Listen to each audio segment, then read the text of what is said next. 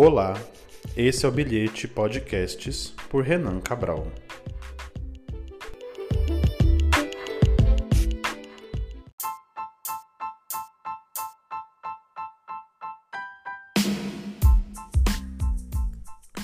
Post-it Dicas e indicações. Olá, tudo bem? Está começando o segundo Bilhetes sobre política, essa trilogia que desde a semana passada nós estamos ouvindo, né? É, a primeira parte dessa trilogia eu recebi o professor Marco Aurélio, um amigo meu, e professor também da faculdade onde eu estudei, e nós discutimos a pergunta, né, por que, que é importante falar sobre política. Mais uma vez estamos aqui para essa segunda parte da nossa conversa. Mas na mesa estou com o professor Marco, mas também estou com meu amigo, né, Padre Ricardo. É, já participou do Bilhetes uma outra vez, comigo falando sobre podcasts. O, o, professor Marco também já participou falando sobre política e eu quis reunir vocês aqui para que a gente continue essa nossa segunda parte da, da nossa reflexão. Queria que vocês pudessem aí, cumprimentar os ouvintes, né? dar um boa tarde, bom dia, boa noite, né? cumprimentar o povo. Olá, eu fiquei muito feliz de participar da, do, do primeiro é, do primeiro Bilhetes sobre política. E tô mais feliz ainda agora de encontrar Ricardo, faz tempo que a gente não é. se vê, é, e de continuar essa conversa com o Renan. Tudo bem, sou o Padre Ricardo, já conhecido de alguns aqui, da maioria. E não sou a pessoa eh, que se diria mais engajada politicamente, mas a gente vai estar tá aqui para ter uma boa conversa, como todo mundo é capaz de ter, né? E demonstrar isso através desse programa. O Marco é professor, então talvez ele que vai nos educar politicamente. Nós podemos dizer assim, quando a gente ainda precisa de fato, eu acredito em qualquer espaço, ambiente que nós frequentamos aí, é, essa educação política deve fazer parte da, da nossa vida, né? Eu decidi essa trilogia, né, por ouvir amigos, até ouvintes do podcast, né, falando, ah, nós estamos aí às vésperas da, da eleição. Quando a reflexão comigo veio, era finalzinho de setembro ainda, né? Na onde eu vivo, em Itaquá, ainda não se tinham grandes nomes, por exemplo, as candidaturas, né? De prefeito, de vereador. Então quer dizer que eu me sentia ainda um pouco afastado de qualquer uma dessas candidaturas ou de qualquer reflexão. Mas parece que a gente só fala de política perto de uma eleição, né? perto de, uma, de um, um momento como esse. Ou seja, para vereador e prefeito, como nós estamos vivendo, ou quando é deputado e presidente. Mas eu acho que é importante né, a resposta ainda dessa pergunta da semana passada, do primeiro, do primeiro programa, por que, é importante falar sobre política? O senhor fez aquele pequeno resgate, né, não pequeno, mas tão profundo, histórico da, de como foi formado o povo brasileiro e, e, e de quanto isso é importante ainda, é, esse resgate histórico da nossa vida, de entender como nós somos formados como nós estamos vivendo e acredito que propriamente o que, que a gente quer conquistar no futuro, né? Me fez, me fez refletir muito, né? Eu conversava com um amigo que é ouvinte do podcast também e falava assim, essa, essa proposta que o senhor trazia ali, mas já é uma proposta efetiva, né? Do coletivo, de, de reunir as pessoas, de refletir, de apresentar propostas, né? Então, a partir disso, né, eu queria que o senhor fizesse aqui essa pequena reflexão. Nós estamos às vésperas de uma, de uma eleição para prefeitos e vereadores, né? É, os ouvintes eu também, quantas vezes eu me questionei o que, que faz o vereador, né? O que, que ele é? O que, que faz o prefeito, né? O que, que ele deve ou não fazer, né? A gente tem que entender o que, que é responsabilidade dele e o que, que não é responsabilidade dele e o que é a nossa, né? Então eu queria entender, né? Esse, esse pequeno resgate histórico é, para o Padre Ricardo, para mim também, o senhor foi professor de filosofia política, né? E lá a gente não, não discutia partido, não discutia é, prefeito, vereador, presidente, nada dessas coisas, mas propriamente a filosofia que há por trás de tudo isso. Então, partindo disso, né, que o senhor pudesse refletir o lugar, a personagem, a, a, a ideia que se tem do vereador e do prefeito por causa desse momento que nós estamos vivendo. Legal. Eu, é, eu acho que vale a pena a gente fazer um caminho aqui e, e eu acho que pode ser inclusive um caminho coletivo, se vocês, por okay. favor, se sintam uhum. muito à vontade de falar em qualquer momento. Então, para a gente começar a pensar na convivência social, a gente tem que considerar que é fundamental, antes de tudo, é estabelecer pressupostos para que essa convivência se instale na condição de justiça, né? Então, sem os pressupostos que vão favorecer uma relação justa, né, é, é impossível que as pessoas consigam conviver. E aí esse problema da justiça, ele é, se instala justamente na condição da subjetividade que ele pode é, ser constituído, né? Então, o que é justiça para mim é muito improvável que seja justiça para todas as outras pessoas. Por isso, então, a necessidade de estabelecer um pressuposto. Né? Então, quando a gente fala de justiça, do que, que a gente está falando? E aí, me parece que o século XVI, XVII, na Europa, é, fez uma reflexão bastante interessante sobre isso. E aqui vamos falar bem rapidinho. Tá né? É, então, o primeiro discurso é um discurso que está ligado à teoria contratualista do Hobbes, que ele diz que o sujeito em estado de natureza ele é livre e igual. E nessa condição não existe lei, nem certo e nem errado, porque todo mundo é livre, todo mundo é uhum. igual e todo mundo tem acesso a todos os bens né, que estão à disposição das pessoas. Agora, qual é o grande problema? A quantidade de bens é escassa e as pessoas têm muito mais desejo do que bens é, que as atendam. E aí, então, para que as pessoas consigam ter acesso aos bens de forma razoável e minimamente possível, para que todos tenham é, isso à disposição, a gente precisa deixar a liberdade, porque a liberdade é um problema. Né? Então, a liberdade é a fonte da injustiça para o Hobbes. Então, quanto mais o sujeito é livre, menos justa é uma sociedade. Não é? Porque as pessoas vão se atacar, vão se confrontar e vai ser uma bagunça danada. Então, quanto mais lei existe e quanto mais poder que garanta que a lei vai ser efetivada exista, mais justa vai ser uma sociedade, pô. Não é? Então, é, quanto mais pesa a mão do soberano, mais justa será uma sociedade. Essa é uma primeira perspectiva.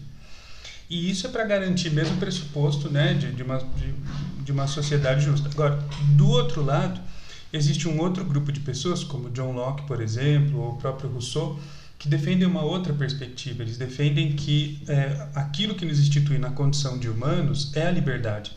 Por isso, toda e qualquer forma de organização política que tire esse pressuposto, é, ele só consegue objetivar a desumanização do sujeito. E aí, então, se isso é verdade, a, as leis só existem em função de garantir a liberdade é, e de partir da liberdade como pressuposto. Aí, então, é uma outra perspectiva. É, quanto mais livre eu sou, mais justa é uma sociedade. Porque aí a ideia central qual é? Os sujeitos devem ser capazes de estabelecer consensos. E aí, então, eu tenho muito mais do que um problema jurídico, um problema moral né? no sentido de que eu me coloco à disposição de conviver com essas pessoas e me comprometo com os contratos que nós estabelecemos. Então a gente tem um problema sério aqui para dar conta, né? que não é jamais um problema de justiça, mas é o que vem antes da justiça, que é o que a gente faz com a liberdade. Né? Então a liberdade ele é o pressuposto da injustiça, porque aí cada um faz o que quer e vira uma bagunça, e a gente precisa da mão do soberano para garantir a justiça. Ou a liberdade é aquilo que nos coloca na condição de humano, porque se eu não for livre, eu posso ser uma cadeira, um armário, posso ser um microfone, qualquer coisa, menos um ser humano, né?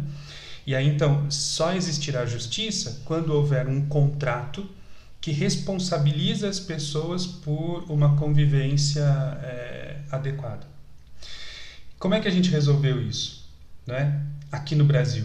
Aqui no Brasil, sempre que a gente vai discutir esse problema da justiça, é a gente não tem por pressuposto claro a liberdade. A não ser numa discussão que me chama muito atenção, que foi feita por Joaquim Nabuco, século XIX, 18 para 19.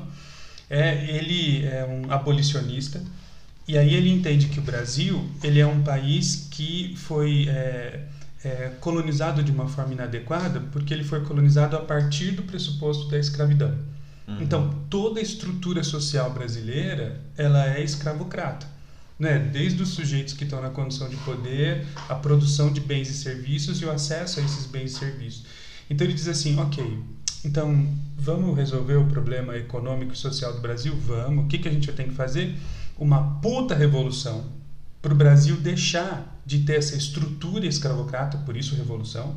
E aí a gente tem que mudar essa estrutura. E como é que a gente tem que pensar essa estrutura? Garantindo a liberdade de todas as pessoas no Brasil. Né? Então, ele é um liberal clássico, né? ele acredita que a liberdade e a posse de propriedade privada são os pressupostos para a gente conseguir dar conta é de uma sociedade justa. Bom, ele foi é, escorraçado de dentro da Assembleia Legislativa, inclusive considerado louco pelos seus consortes, né? É, então, aqui no Brasil, a gente tem um problema sério, porque é muito difícil a gente conseguir dar conta de estabelecer uma relação, me parece, minimamente honesta entre liberdade e justiça. E aí o que, que a gente faz? A gente resolveu isso da forma talvez mais fácil. E aqui eu estou colocando minha mão no fogo e vou esperar as respostas, tá está bom? bem, está bem. Porque é a minha perspectiva e aqui eu estou botando o meu na reta mesmo. Como é que a gente fez? A gente confiou em algumas pessoas que se auto-intitulavam na condição de poder fazer leis.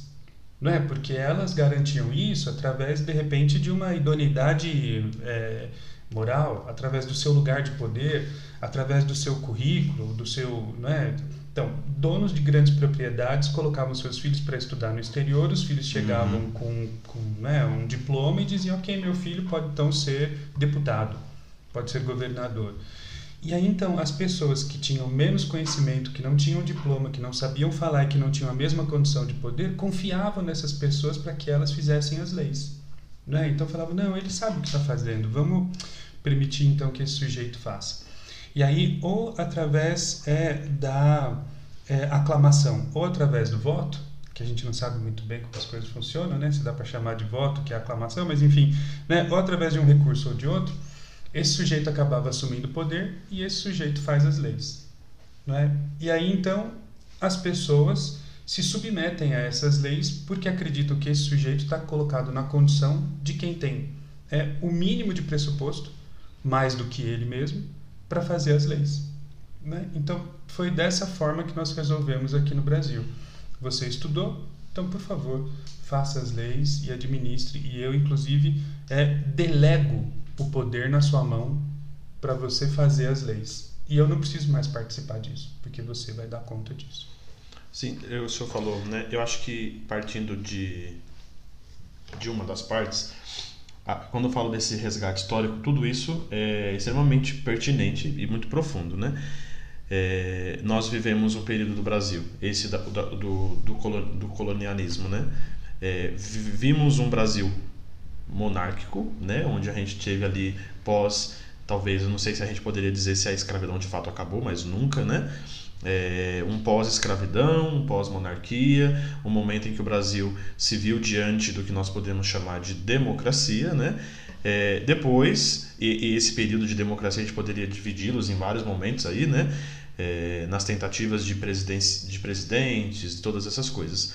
Depois nós tivemos um momento, aí o chamado ditadura, né, a chamada ditadura, e depois disso é, esse retorno, essa retomada da democracia, né, é, e toda essa reflexão do Senhor trazendo os filósofos, né, mas também trazendo questionamentos, sobretudo da justiça, da liberdade, isso como, como é, pressupostos da nossa vida, né, é, talvez questionamentos mais antigos do que nós possamos imaginar, né, como sociedade, é, ainda fica claro né, para nós aqui, na verdade nem ainda, continua sendo claro para nós de que a, a, política é não só importante porque faz questionar essas coisas que são óbvias. Né? Eu, eu luto por justiça, eu vivo pra, pela justiça, eu quero pessoas que me representam, mas por causa desse, desse desenvolvimento histórico da, da, daquilo que foi feito. O cara estudou, ele, ele agora deve me representar porque ele é o estudado, ele é o cara que foi fora e voltou. Né? Então a gente precisa dar espaço para frente, né? Olhar para essa para esse dado histórico, mas dar espaço para frente de que é, aquilo a gente conversava na semana passada, né? Na primeira parte do, do desse podcast de, de, de política, de, de, recuperar o primeiro o primeiro mandamento lá, eu poderia dizer assim, né? Primeiro artigo da Constituição, né? De que quando o Brasil então faz essa retomada de democracia, constitui uma nova lei. Ó, é assim que nós devemos viver, né? E aí nós temos esses, essas pessoas hoje, né, não mais indo estudar fora e não mais fazendo parte das famílias dos poderosos, mas ou que deveria ser de fato, né, sair do povo para governar o próprio povo, né, em favor desse povo. Eu acho que esse é o grande desenvolvimento, né, de, de tudo isso. Queria que você pudesse fazer. Eu lembro de ter ouvido, né, e assistido algumas coisas. E isso partilhei bastante vezes com o Padre Ricardo, né é, ainda para as pessoas. Principalmente, eu vou colocar aqui entre muitas aspas, né, o povo leigo mesmo, que não tem nenhum acesso ao estudo, nenhum acesso a, a nada que esteja parte da educação política ou qualquer outra área da educação. Mas quando nós vemos aí, e daqui a pouco né, a gente vai entrar nessa parte da, da, da discussão, né? E em que momento nós nos, nos dividimos é, você é de direita e você é de esquerda. Senhor falou aí né, de, um, de, um, de um liberal, de, de alguém que está se considera conservador, alguém que é, é que prega pela liberdade ou que prega pela revolução. Então nós vamos pegando essas palavras, né, liberal, conservador, e nós vamos adotando isso por uma chamada direita em algum momento, depois alguém que fala de revolução, alguém que fala da liberdade, ah, é o povo da esquerda. Em que momento isso foi dividido, né? Em que momento histórico nós podemos falar aqui, daqui para frente, nós temos essa reflexão? Eu acho que antes do, do, Marco falar, né, é interessante ver que essa, essa dinâmica de ter um sistema, ter que ter um sistema, né, de, de certa forma de controle, ver como é muito ampla, né? Porque se você se perguntar sobre a liberdade, só aí você já tem grandes é, é, é, posições e posturas diferentes, né? O que é ser livre? É ter alguém que te ajude a, a viver como humanos, né? Cuidando um do outro e não fazendo mal, ou é de fato deixar ser livre é cada um fazer o que for, mas e as consequências e, e responsabilidades daquilo que se faz? Então, quer dizer, é um ciclo muito complexo. Então, a própria dinâmica de, de ter alguma coisa alguém à frente, né, um ser soberano, seja ele no voto, na aclamação, no estudo, no poder, no dinheiro ou na tirania, né, de ter um, um soberano para, de alguma forma, deixar a sociedade vivível, não sei se existe essa palavra, né? Mas que, que possa viver de uma, uma forma melhor possível para a maior parte do povo. Seria para todos, mas é impossível que todo mundo fique bem 100%, porque a gente já viu isso, que é, não dá para você agradar todo mundo e todo mundo concordar no mesmo ponto. Então sempre vai ter alguma coisa divergente. Né? Então essa questão que o senhor vai falar, né, de que você vai falar de é, direita e esquerda, ela é, é, bem ampla, né? Já já com uma coisa que vem bem antes de, de ter esses nomes, né? É, então, para quem está ouvindo, porque é muito. Hoje é muito tocante. É, se a gente fala isso, já dá uma ojeriza, né? De ai meu Deus, ai, não quero saber disso, ai, já dá um arrepio na espinha. Mas é. São, não sei o que você vai falar, mas assim, eu tô adiantando. Mas são, são coisas que hoje em dia a gente percebe, mas que tem um, uma coisa muito maior por trás, né? Você viu, o Marco falou aqui um pouquinho da história de tudo isso. Você vê como tem muito mais por trás de simplesmente um governador e um prefeito que se elege, né? Sim. Tem muita coisa atrás disso. Eu, acredito, né? Retomando aqui, você vai falar, faz parte, é, ainda que cause essa, essa, esse frio na espinha de é direita ou esquerda, mas eu não sei até que ponto, talvez vai ser uma outra terceira parte da reflexão, até que ponto isso se torna uma identidade política que eu tenha, né? Eu sou alguém que me identifica com tal coisa. Ponto. Sou educado politicamente. Até que ponto isso é válido, né? A gente vai deixar isso para uma terceira parte da reflexão, tá? Mas aí só fique à vontade agora. Legal. E aí a gente estava falando sobre a função né, do vereador, do prefeito e do, é, do judiciário, né? Então, me parece que essas três, é, os três poderes, eles ajudam muito a gente a pensar sobre essa perspectiva, as perspectivas é, ideológicas, né? Porque você imagina que para eu estabelecer um contrato, se nós somos em três, nós, uhum. supondo que nós três morássemos na mesma casa, seria muito fácil da gente estabelecer um contrato, né? Ó, oh, gente, por favor, então quando a gente entra, vamos tirar o sapato? Então uhum. tá combinado para todo mundo? Daí, se alguém não tirou o sapato, a gente só olha e o cara, puta, esqueci, né? Ó, tudo bem que a gente vai, né, uhum. pegar a toalha molhada e não vai deixar, então, ó, tá louco? Ok. Agora, são 300 mil pessoas em Suzano. Como é que você estabelece um contrato com 300 mil pessoas? Né? Imagina o tempo, a energia que a gente vai gastar com isso. Então, para fazer valer o contrato como sendo uma forma de participação política, se instituiu essa proposta de representação. Né? Então, eu preciso de alguém que me representa. E o que, que é esse sujeito que me representa? É alguém que de alguma forma é, é coincide com a minha forma de pensar, com os valores que eu defendo, enfim. E aí então, se eu tenho um, um sujeito que ele é, é, da mesma perspectiva ideológica que eu é, participo, então esse sujeito vai lá e vai me representar.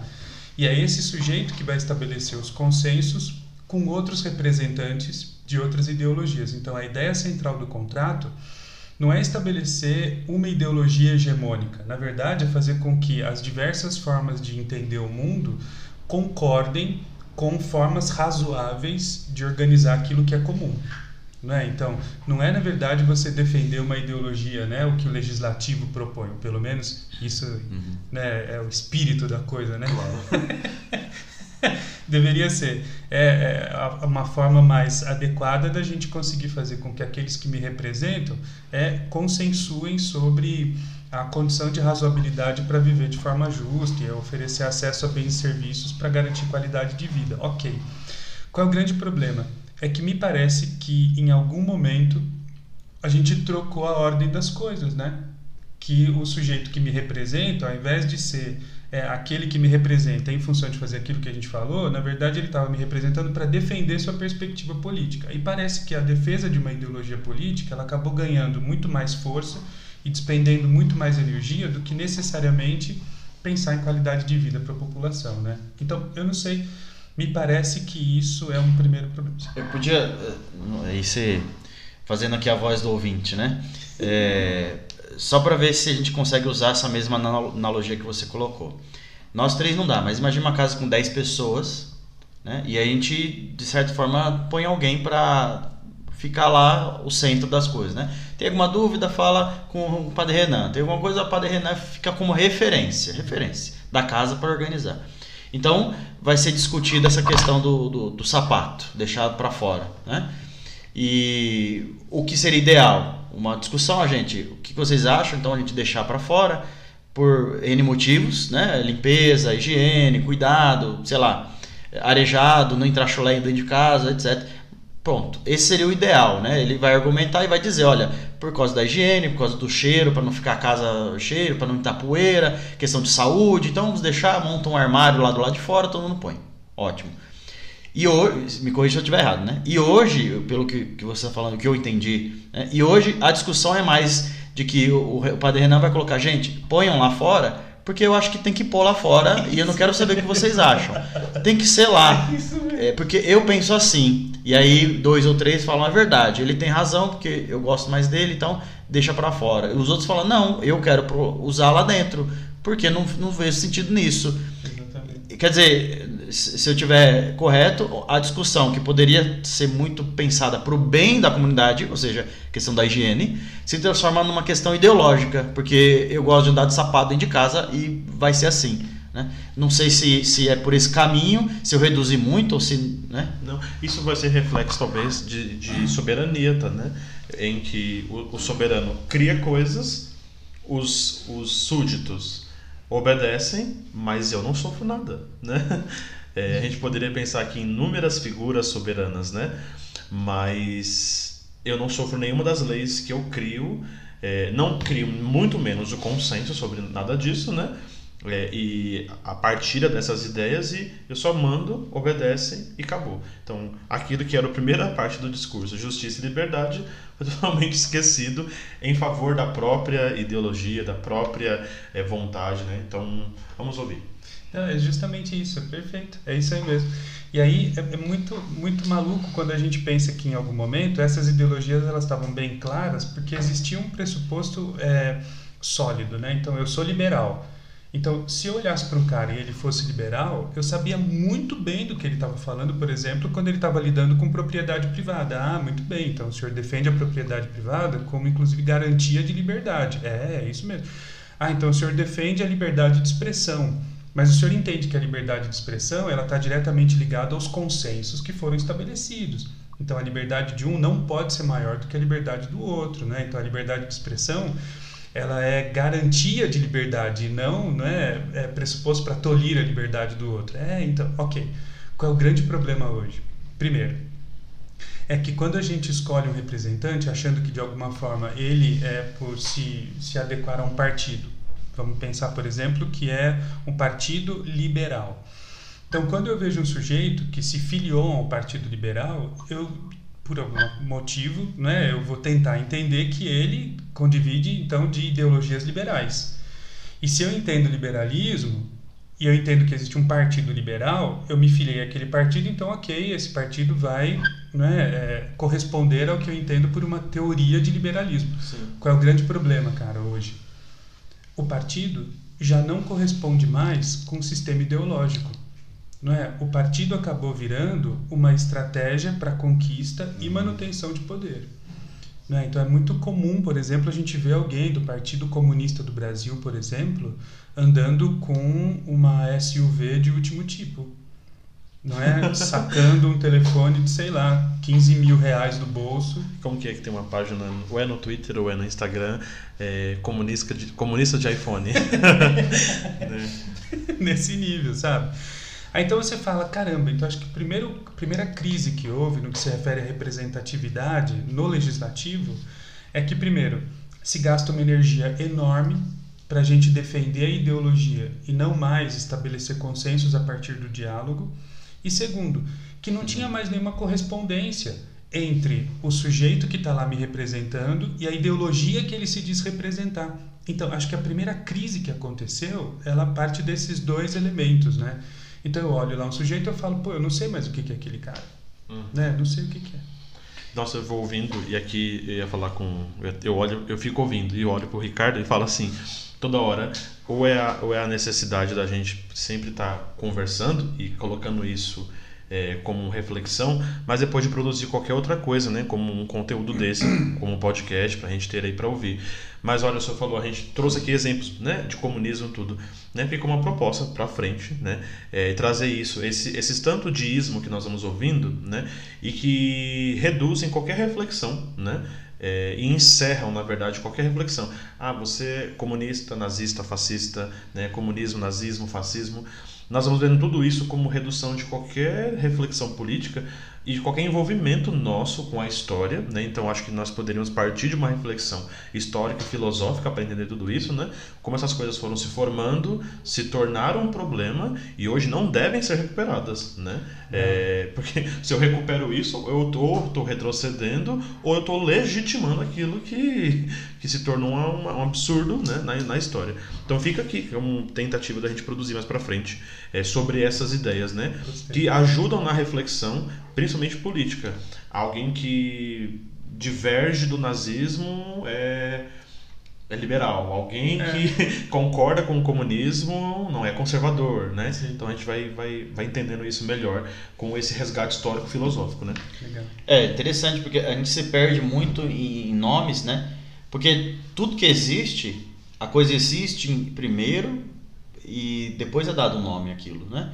Então o movimento existe, então tem um ideal, tem um porquê, tem um sentido, depois foi sendo criado um nome para isso. E hoje em dia não, a gente quer fazer o contrário, é, é, com os nomes jogar as pessoas no meio daquilo, ou é isso ou é aquilo. Aqui. E, então, é, por isso que se confunde muito, a gente se limita a um discurso repetitivo. Então, se alguém que eu, sei lá, por uma frase, por um ideal eu gosto, o que ele falar eu vou repetir como um papagaio e, o outro é o contrário de mim, eu odeio, né? Mas eu queria é, voltar um pouquinho Sim. e só, só fazer uma pergunta, né?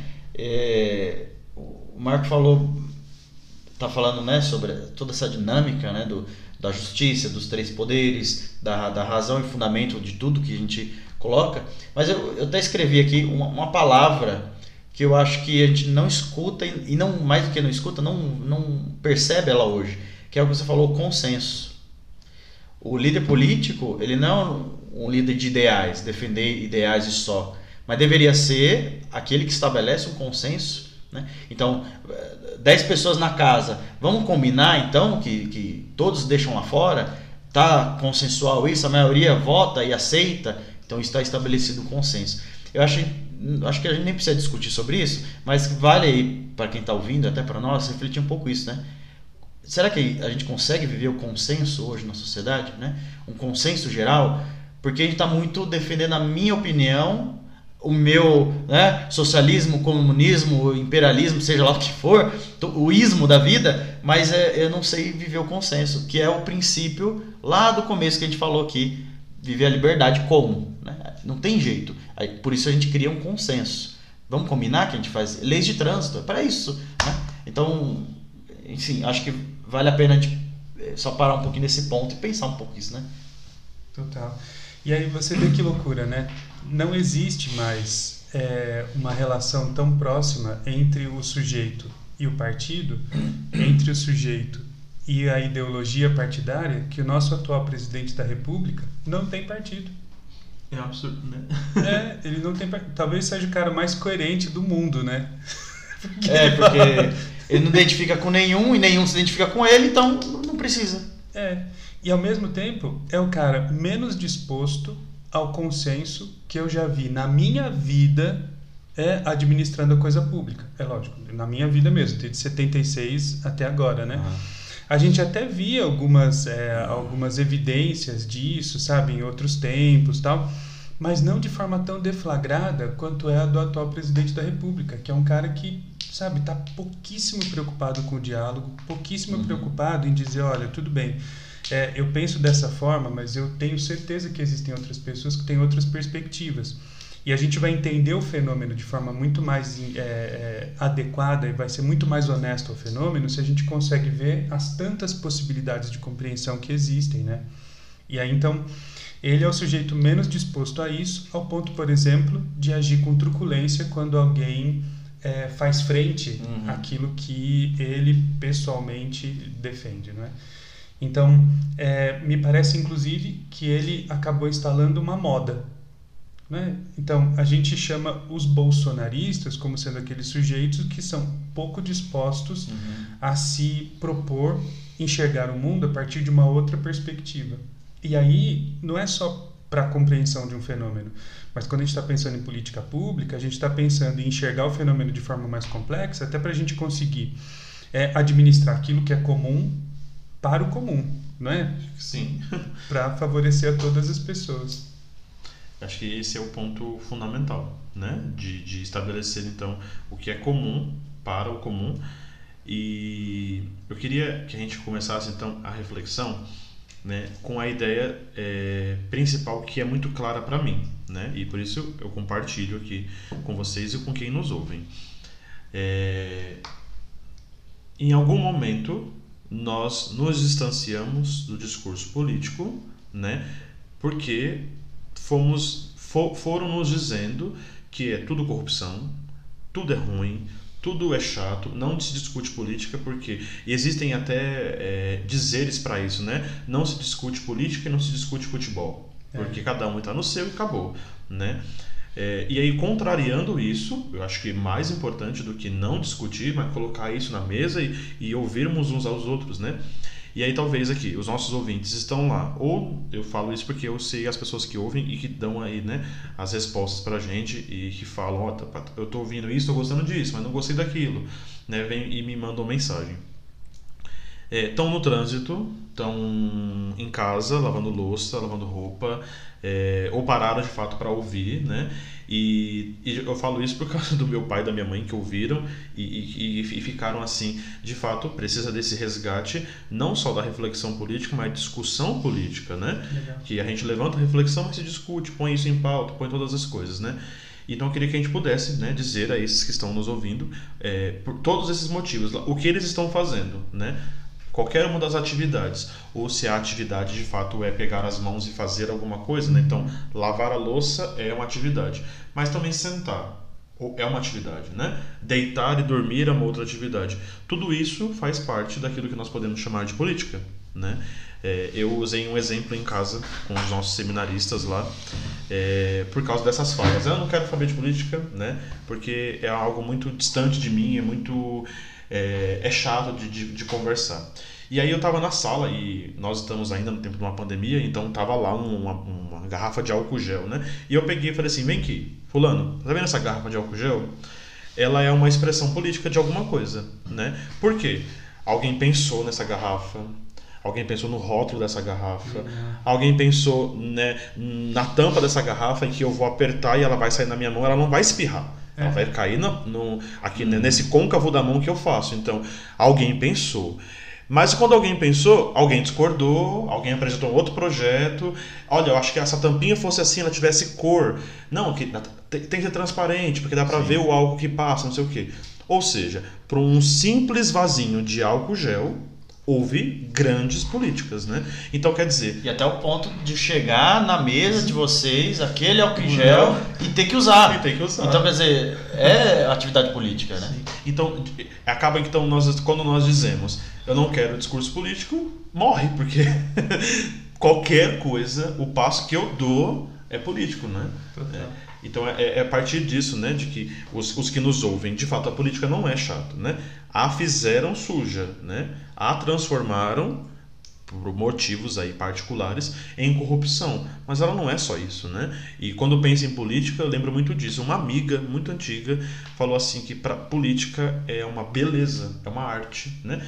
Claro que muito distante daquilo que nós estamos falando nesse momento aqui. Mas quando eu penso nisso, eu quero então refletir politicamente as coisas, né? E entender, como o Padre Ricardo falou agora. Eu falei do, do, do pote, da tampinha desse pote, mas é, precisou, né? E existiu um lugar que fabricou aquilo, o outro que fabricou melhor, o outro que fabricou de um jeito terceiro, chegou na nossa casa de um transporte tal, o transporte tal precisou de uma gasolina uhum. tal. Todo, olha quantas demandas, né? De consensos, de comunidades, de grupos que formou tudo isso. Então você que ouve, né, e que está em casa e está lavando louça, a água que sai, né, é fruto, é fruto de, de, uma ação política, né? Você poder fechar essa água ou poder mudar aí a temperatura dela para quente ou fria é uma política, né? Você está no carro, no trânsito, o Padre Ricardo acabou de falar aqui, lei de trânsito, para você poder dirigir, tá 60 ou 80, decidiram consenso de um, de um modo, né, comunitário uhum. isso. Então tudo, né,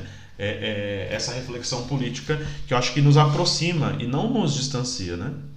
É, inclusive a gente está vivendo. É legal o podcast ser gravado porque ele acaba sendo uma cápsula do tempo, né, cara? Uhum.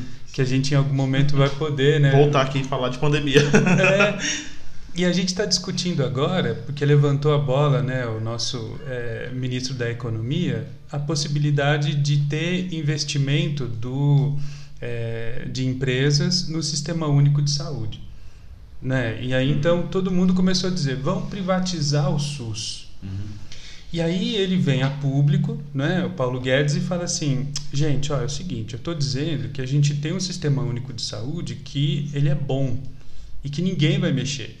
O que eu estou dizendo é que esse sistema único de saúde ele precisa ser melhor. Uhum. E como é que ele vai ser melhor? Pô, eu tenho um jeito dele ser melhor e eu oferecer isso para a população brasileira. Vamos pensar sobre isso? E aí o que aconteceu, né? Grupos ideológicos foram lá e falaram: não, querem privatizar o SUS, vamos acabar com isso, não sei o quê, tá, tá, tá. É, pode ser muita ingenuidade minha, tá bom? Assim, depois até você me diz o. o... Não, se o senhor for em pleno, meu Deus do céu. Mas sabe, o cara disse: vamos falar sobre isso, vamos falar o tamanho da fila do SUS, vamos uhum. falar é, como é que a gente está fazendo chegar remédio lá, como é que a gente paga os médicos, que tipo de qualidade a gente dá dentro dos equipamentos do SUS. Se tiver financiamento externo, se a gente conseguir fazer uma contrapartida social com as empresas que vão investir no SUS, a gente não vai melhorar esse atendimento, não vai melhorar o equipamento público, não vai pagar melhor o médico, não vai ter mais remédio. Enfim, ele botou isso na mesa. Falou, vamos falar disso? E aí a galera falou, não vamos falar nada, porque você quer privatizar uhum. tudo, né? Seu liberal, seu sem vergonha e tal. E aí o executivo nacional, nosso presidente da república, fala, então tá bom, então vamos parar a discussão. Porra, velho, não é para parar a discussão, Era deixa ferver. Frente, né? É, porra, deixa ferver. É, eu como, como leigo, né? E aí você me corrige se eu estiver errado. Mentira, mas é como leigo, leigo nesses assuntos políticos. Mentira, sou clérigo.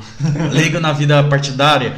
Eu entendo assim que, que, que pode ter sido uma proposta assim de enfim, melhorar muitas coisas, é, aquilo que está mas que gerou uma, uma, uma, uma, essa falta de discussão de fato, né? Falta de debate, porque é, o que se pensa é isso, né? Bom, as indústrias pensam no, no lucro pensam no que vendem. Então, para vender, elas fazem tudo, de tudo, né? Então, não vão pensar no bem do povo, né? na saúde do povo, vão pensar em vender mais. Pensam também, mas assim, o mercado capitalista que a gente vive, não tem como sair dele, é isso.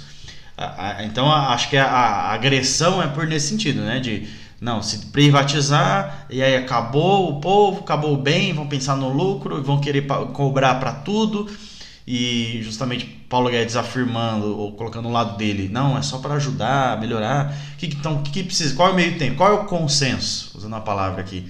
É, é, pensar nisso. Então, peraí, vamos pedir ajuda das empresas, mas até onde elas podem agir e até onde o Estado está agindo, uhum. para não perder justamente o acesso. E aí, eu até no final vou indicar, né? Um, um podcast que o, o Drauzio Varela, que também foi cancelado aí no, no Twitter já, mas assim, é, é, isso já faz tempo já, já voltou, né? No Twitter ninguém, se não foi cancelado, você está usando o Twitter é, errado. É, exatamente. Eu diria Thiago Leifert, você será ou já foi, ou vai ser. É, é mas o Drauzio Varela fala no podcast, ele fala, o SUS tem transplante de órgãos, o SAMU que você chama, é, vacina, tudo. Ele fala um monte de coisa que você nem imagina, né? A água que tá na, na sua casa é por causa do SUS, é, você vai no restaurante é porque vigilância sanitária é do SUS. Tudo isso existe. Agora, tem fila sim de atendimento, que falta médico, que você falou. Como pagar melhor os médicos, como pegar melhor os enfermeiros, o que, que precisa, melhor, precisa melhorar? Claro que precisa, né? Como fazer isso? Aí que tá a, a dificuldade que a gente tem e volta à minha pergunta. Realizar um consenso, entender o consenso. Ou é 8 ou 80, como diria meu pai, né? Meu, meu avô. Ou é 8 ou 80. Não é assim que funciona, né? É. A gente está entendendo aqui que não é. Exatamente. E deixa eu deixar claro aqui que eu não sou de acordo com a privatização ah, do SUS. Também não, senão você vai ser cancelado, cancelado, cancelado.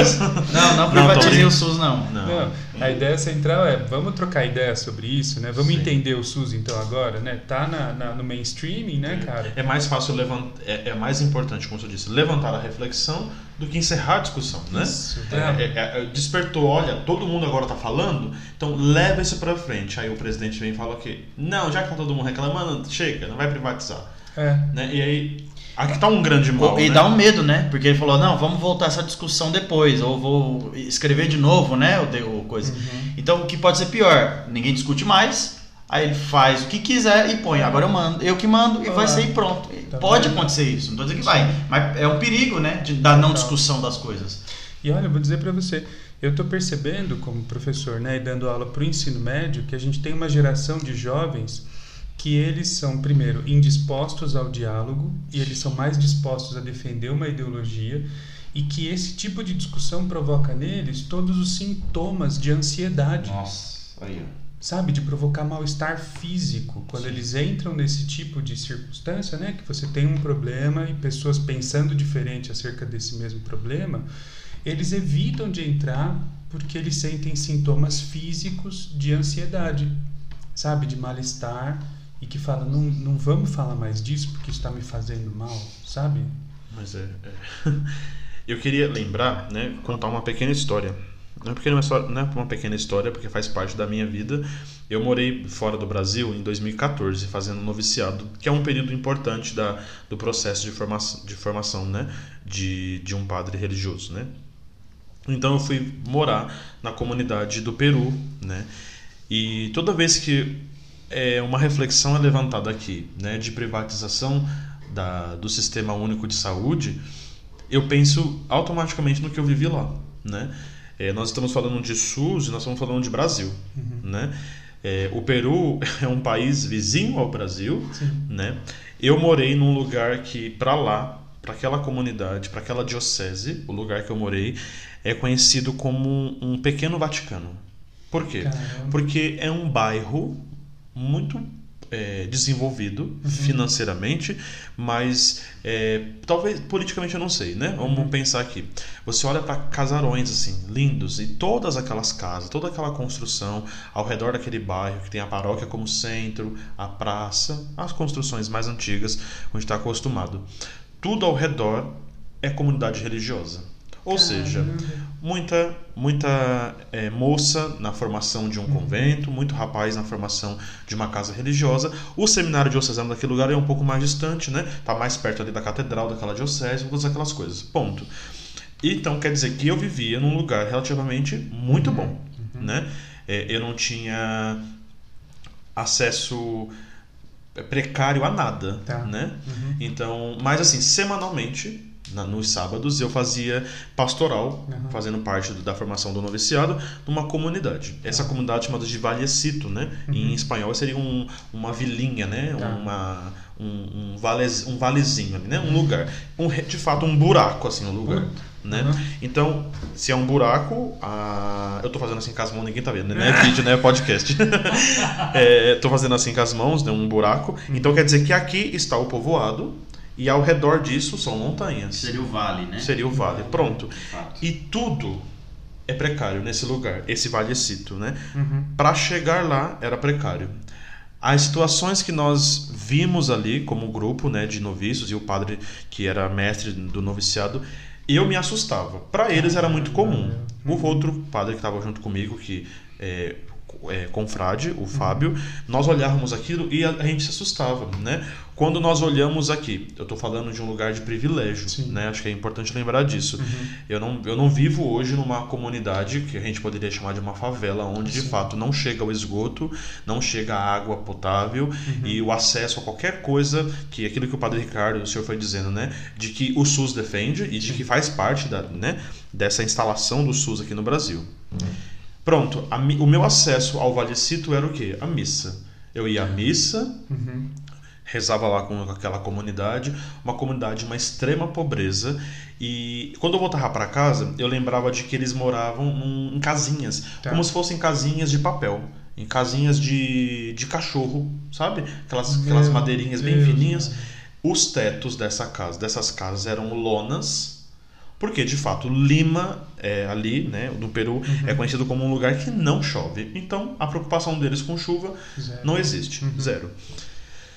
E eu ia para aqueles lugares e eu via aquelas crianças, moças, rapazes, as pessoas chegarem para missa não sujos, mas cê sabe que eles não tomaram banho, Uhum. né? Porque o caminhão pipa passa uma vez por semana, né? A coleta de lixo não existe. As pessoas têm que levar o lixo até tal lugar muito distante ali de onde eles vivem. Ou seja, a pessoa que está lá no Valecito ficou doente Uhum. teve febre, caiu, quebrou a perna, é, uma senhora está passando mal de pressão. Eles são levados para o posto mais próximo, assim como é normal para nós, né? Uhum. Levado para o posto mais próximo. Para entrar, tem que pagar. Ah, mano. Pra, eu falando isso, eu, tô- eu conheci o povo do Valecito, mas eu morava no bairro vizinho, né? O chamado Sim. Chaclacaio, morava ali. Então eu também fiquei doente, fiquei com, com garganta inflamada e fui pro mesmo postinho onde, onde eles frequentavam. Sim. Então eu lembro de ter entrado, eu lembro de fui duas vezes ao longo daquele ano que eu morei, fui duas vezes por infecção mesmo na garganta, fui lá, procurei o posto de saúde. Então eu entrava, Uhum. tinha um acesso ao médico, médica, todas aquelas coisas, via a garganta inflamada. Você vai tomar o remédio tal, ok? Tá. Ok. Então eu saía da, da sala de atendimento do médico e eu não ia para medicação, eu ia para o caixa Pra comprar o remédio. para comprar o remédio. Então, se eu acabei, quer dizer, então, para eu ter o acesso ao médico, eu não paguei nada. Mas se o meu acesso a ele me, me, me faz tomar alguma medicação, eu vou ter que pagar. Sim. Então eu fui ao, ao caixa. Então no caixa eu pagava com a listinha que o médico me deu, a ampolha, a agulha, a Meu. o remédio, o pedacinho de algodão e o band-aid. Deu é, R$19,90. Uhum. Pronto. Paga. No que você troca o dinheiro, você recebe a bandejinha, né, a cestinha com aquelas coisas, e aí você leva para a enfermeira com a nota paga Uhum. daquilo. Ó, já paguei. OK. Então agora espera um pouquinho que eu vou preparar o remédio. Então eu levava o remédio para a enfermeira. Caramba. Ela preparava e aplicava ali a bezetacil. É, eu tô falando isso porque eu tenho, eu tenho, eu sou uma pessoa que tem muito problema com a garganta. Então, se- se eu é, qualquer resfriado muito forte, a garganta inflama, eu crio pus na garganta, tudo. Qualquer, qualquer é, possibilidade que eu tenha de procurar aqui em Itaquá, né, é, o hospital, vai demorar um pouquinho. Vai Uhum, demorar umas uhum. duas, três horas. mas eu vou ser vai atendido, rolar, é. né? E eu não, eu, eu não sei se essa é a melhor expressão. Não é que eu não vou pagar nada, eu já estou pagando Sim. por aquilo, né? Uhum. Por tudo aquilo que, que a gente diz como um pagamento, pagamentos de impostos, né? Então, é, quando a gente diz, né, essa reflexão da, da privatização do SUS é para evitar isso, essa realidade, né? E porque eu, como na, na condição de, naquela época, noviço, religioso, padre, eu tenho 20 reais para pagar Uhum. né? É, eu não sei se os nossos, as pessoas que frequentam as nossas paróquias, né? É, as pessoas dos nossos bairros têm essa mesma é, o 20 reais para alguém do nossa, das nossas convivências, 20 reais é a condução de dois, três É. dias de trabalho, de um, dois dias de trabalho.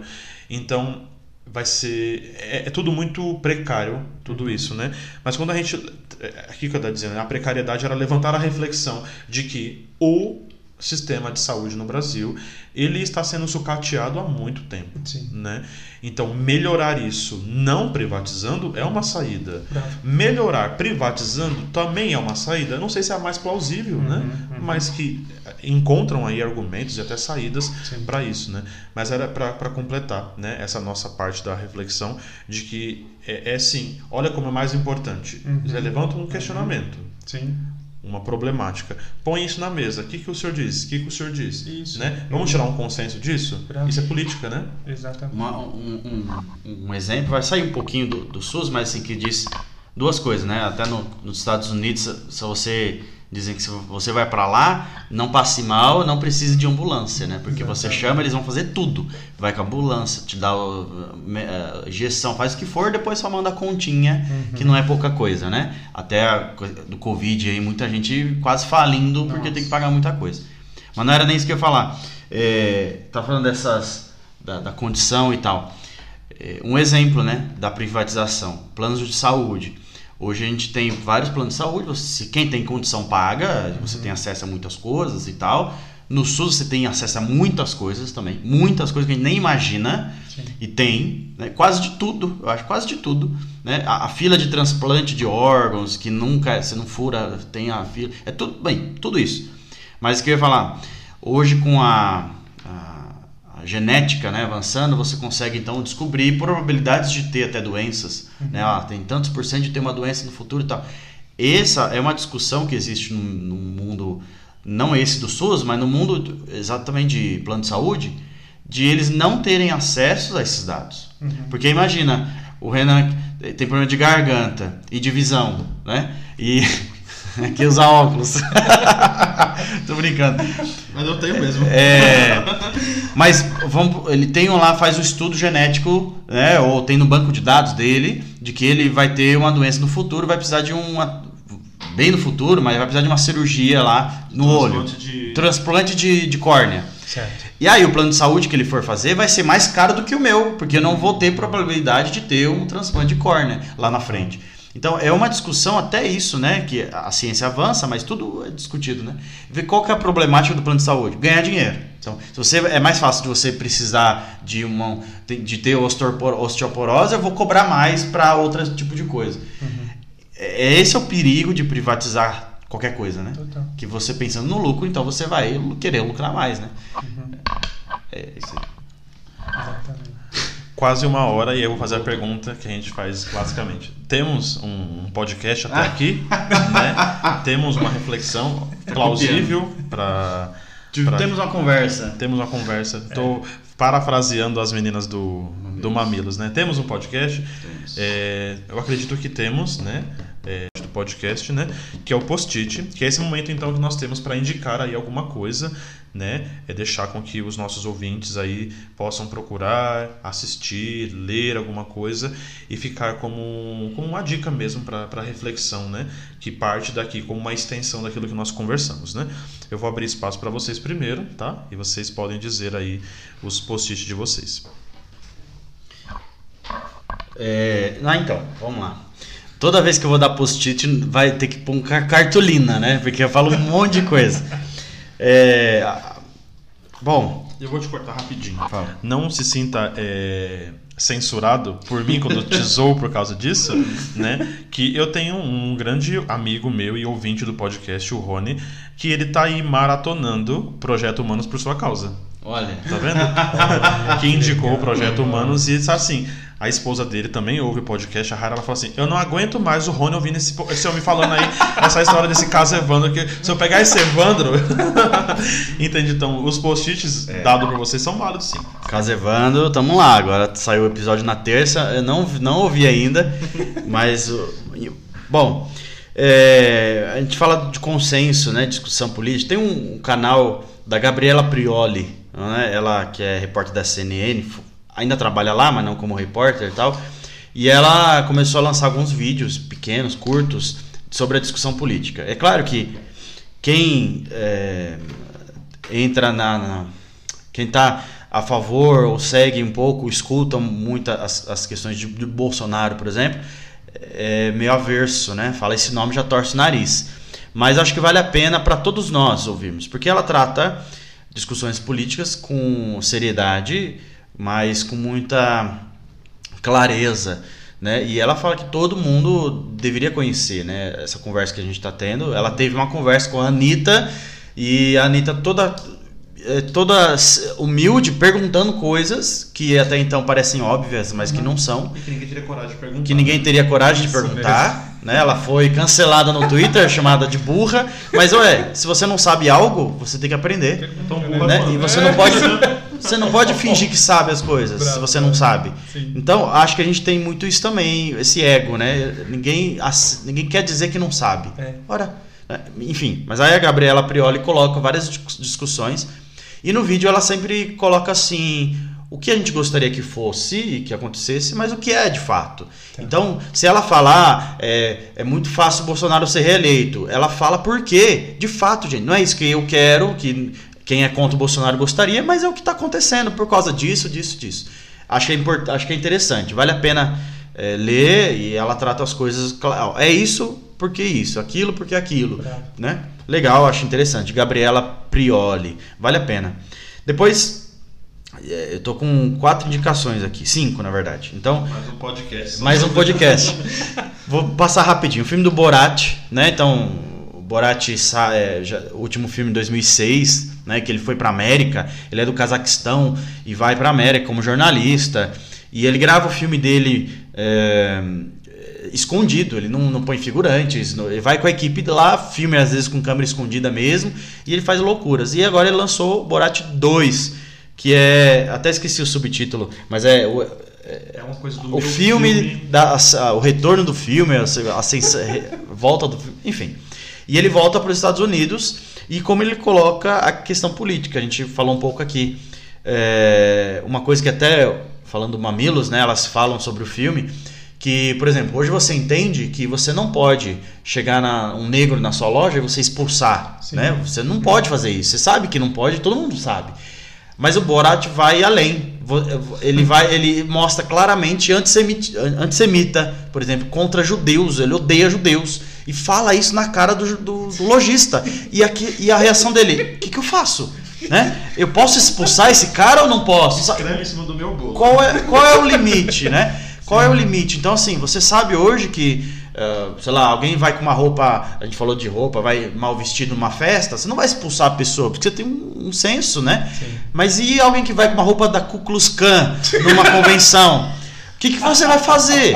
Então, assim, ele extrapola e aí você fica, o que é real, o que não é. Exatamente. É um filme que mostra justamente como a gente está numa sociedade, não diria nem doente, mas assim, uma sociedade que falta consenso, falta discussão. Então ele extrapola isso, né? Então vale muito a pena ver filme, porque é um humor, assim, e ele é muito bom, é genial é um humor que você ri de vergonha. E você não sabe se ri, se chora, ou se você fica abismado. É, vale muito a pena. Tá na Prime, Prime, né? Na Amazon Prime. E se você não tem, assina lá, você tem um mês grátis. É, e é 10 reais por mês, vale muito a pena. Assiste, vê o filme e cancela a assinatura. Pronto. Vale a pena fazer isso. Depois, ah, fala, falei aqui do podcast, né? Então vou citar o assunto 311 com a Renata Lopretti. Ah, é da Globo, Globo lixo. Gente, é, vamos se abrir, né? Se a gente falta consenso, a gente tem que ouvir também. E lá ela não defende a Globo, não defende nada, só é o Drauzio Varela e até eu, eu perdi o nome aqui do outro entrevistado, infelizmente, mas uhum. é, fala por que o, o, programa é porque o SUS é essencial. E aí fala disso: ah, transplante de órgão, ambulância, água, vigilância sanitária, tudo que nós temos e, e, o que pode ser melhorado. Ele fala lá no programa e é, esse vale a pena ouvir, é menos de 30 minutos, é muito curtinho.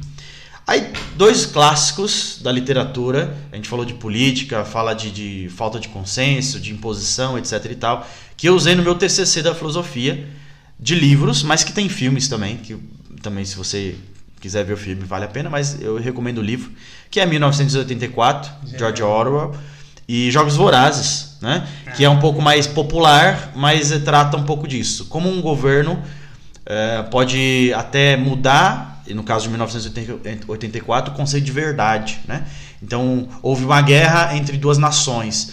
Só que para a vida política daquela, daquela época era bom que não tivesse guerra, que seja, fosse paz. Todos os documentos, jornais e casos são apagados, queimados e o governo fala que não teve guerra e vai falando. O mote é uma mentira dita milhões de vezes pode se tornar uma verdade, né? E mostra como o poder do, do de uma sociedade, de um, um, poder pode se impor, né? Sobre as pessoas. Acho que vale a pena é, para refletir um pouco como, como é a ação política e as lideranças, né? Então são essas as indicações. Só.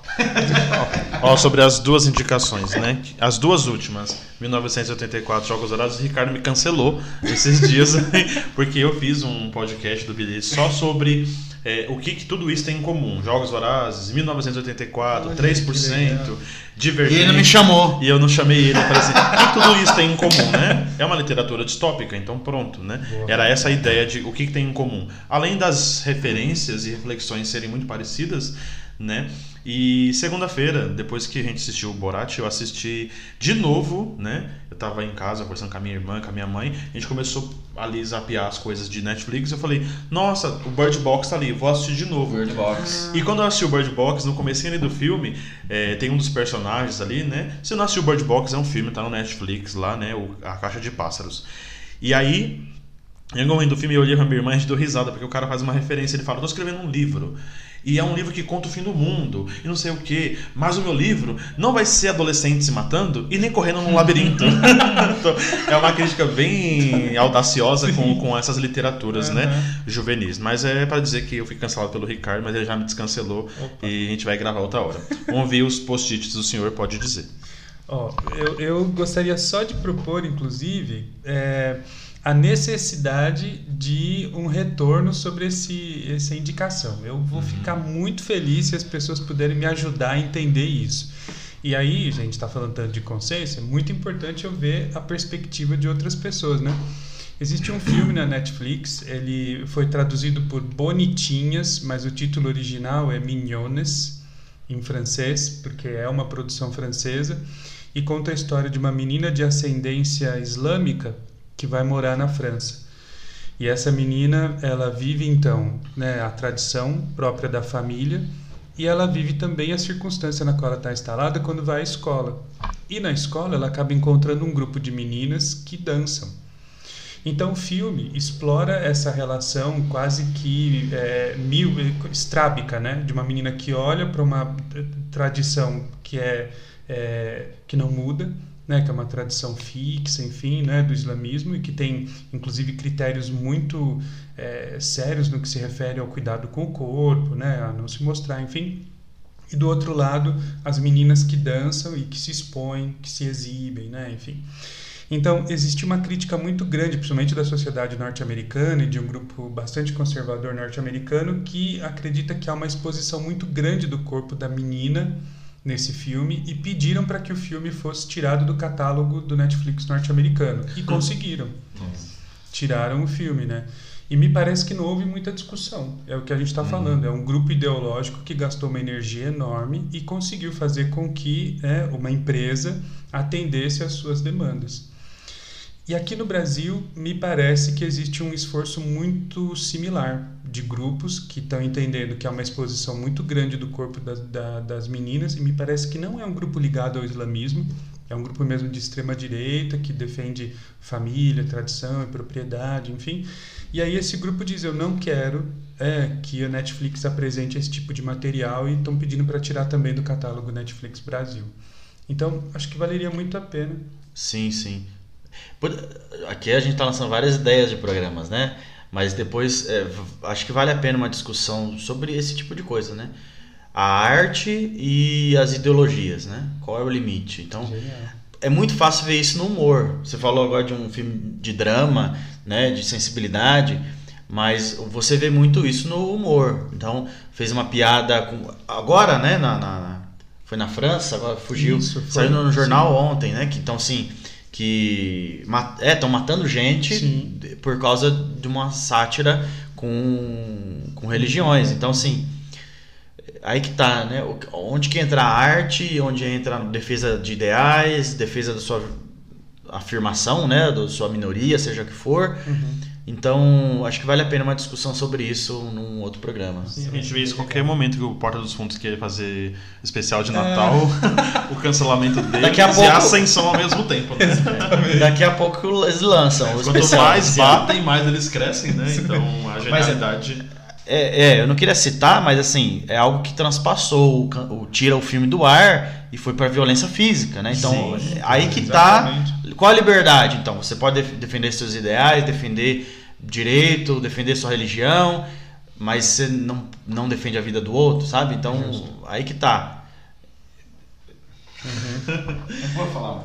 Você tem mais dica, Marco? Não, é isso aí. Só. Uhum. Eu vou encerrar também com um post-it, né? Eu queria que tivesse futuramente. É, eu gostei tanto de ter assistido e eu vi esse filme três vezes, né? Tivesse um podcast dedicado só a ele, então, mas não, não me impede de indicá-lo ele aqui como um post-it, que é o Parasita, né?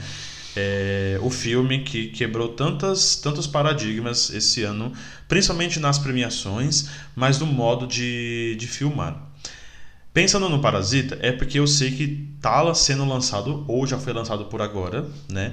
Aqui no Brasil e nesses festivais que estão acontecendo também de modo remoto, né? Uhum. Os festivais espalhados na Europa, no, no na, na parte ali do Canadá, dos Estados Unidos. Então eu sei que é um filme brasileiro que está tendo muito reconhecimento e ele é serado pela Regina Casé.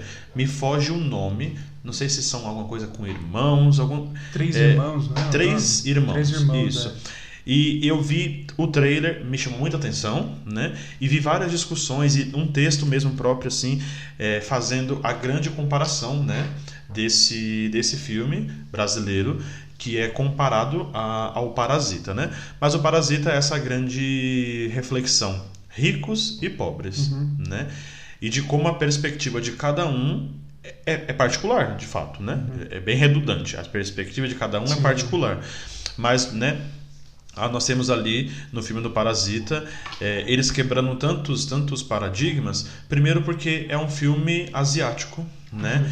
Entrando no mercado americano, né? Estadunidense, principalmente em relação às premiações, a indicações, a, a, expressões, né?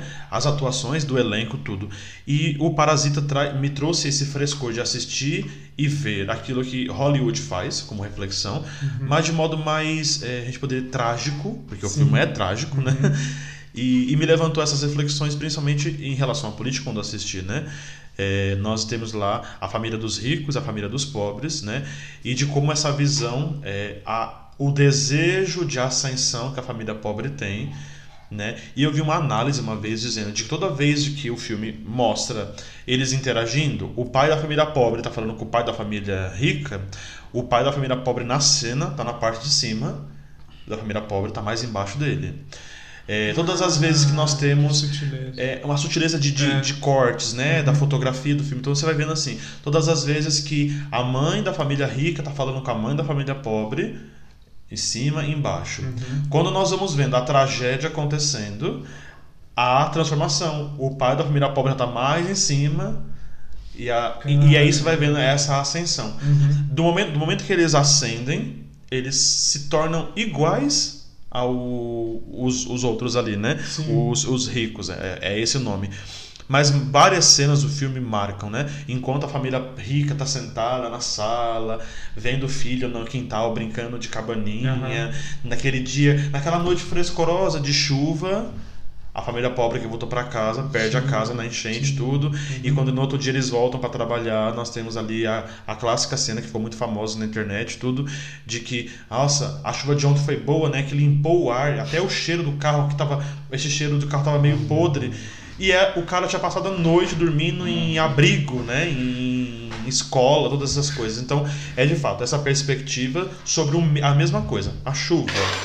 A do pobre é essa, a do rico é essa. Então, eu acho que Parasita não, não só ganhou prêmios importantes, mas se tornou o, o primeiro filme não é, europeu e nem estadunidense, americano, né, a vencer melhor filme do ano na, no Oscar, melhor diretor, tudo que era técnico eles ganharam, né? Uhum. Senti falta em relação às atuações, que a atuação da menina que faz a filha da, da família pobre ela é impecável, né?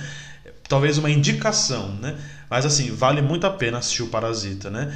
É, e eu falo que assisti três vezes, que a primeira vez que eu assisti, eu assisti na língua original, com legenda em português, foi uhum. difícil, Sim. né? A gente não tá acostumado, né? Uhum. E depois eu assisti dublado e eu falei, não, por que, que eu fiz isso, né? Ah. Não porque é ruim, mas porque eu já tinha me acostumado com, com as outras expressões, né? Uhum. E como o falar é mais rápido, todas as coisas, e aquilo faz parte do filme. Uhum. Então o Parasita ficou minha, minha indicação, também como essa reflexão política, né? Das reflexões das diversas, das diversas perspectivas que pode se ter sobre a mesma realidade, sobre um mesmo assunto. É aquilo que a gente discutia, o consenso mesmo, né? Uhum. Não injusto como o do filme é, né? Mas acho que levantar um problema existe, deve ser refletido e não encerrado, né? É, e esse podcast é para isso também, né? Acho que vamos encerrando é, o meu agradecimento a vocês dois mais uma vez, né?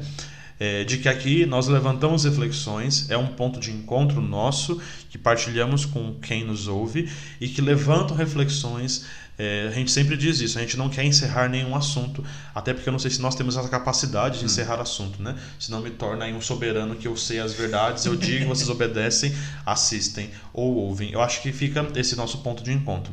Marco, mais uma vez, obrigado, né? É a tua segunda participação de modo tão emblemático para mim assim, aqui no, no, podcast. O Padre Ricardo também, a gente já, participou, já participou de aqui outras vezes é, às vezes por áudio, pessoalmente, né? Fica esse agradecimento. Queria que vocês dissessem alguma coisa também para encerrar, dizendo aí um tchau para os nossos ouvintes. Bem, agradeço uh, essa oportunidade, pra gente, como eu disse no início, para a gente. O intuito é conversar, né? Não é defender quem está certo e quem está errado, é conversar um pouquinho, debater. Você que ouviu até aqui, depois mande seu comentário, interaja com a gente. Estamos aí. E vamos, vamos o, o, que vale mesmo e o que acho que universal é, é, a paz, o cuidado, o amor com o outro, né? Que a gente possa ser um pouco mais humano, se é isso que a gente está tentando ser, que a gente possa ser de fato. É, e é justamente por aí que eu vou, viu, cara? Verdade. Assim, o meu grande projeto de vida é conseguir viver num lugar onde a gente consiga é, é, se ouvir, uhum. né? E ter sempre como objetivo é, entender melhor tudo que está em volta, para a gente conseguir, inclusive, estabelecer né, é, é, condições de possibilidade para que todo mundo consiga viver bem. Né? Então, e a gente só vai conseguir fazer isso se ouvindo né, e se permitindo falar. Assim. Então, é, esse espaço que foi aberto pelo Renan né, é um espaço para isso e eu agradeço muito ao Renan viu por essa é, é, iniciativa eu que agradeço de verdade a participação e deixo já, né? Essa é a segunda parte da trilogia. A terceira, que é o último podcast dessa trilogia, eu vou receber o João Paulo, Douglas e a Nadine, né? Três amigos meus aqui de Itaquá, que nós vamos encerrar essas reflexões e continuar abrindo elas em outros momentos, né? Em outras possibilidades de Assim, a gente foi lançando tantas ideias aqui, né, de outros podcasts. Quem sabe a gente se reunir, debater, conversar deixar com que as reflexões produzam frutos em nós, né? Mais uma vez obrigado quem nos ouviu até aqui, né? Até a próxima semana que vem. Esperem aí o João, o Douglas, a Nadine e eu para a gente discutir aí os extremismos de tudo isso e aonde pode levar até as inimizades. Um abraço e até a próxima. Valeu.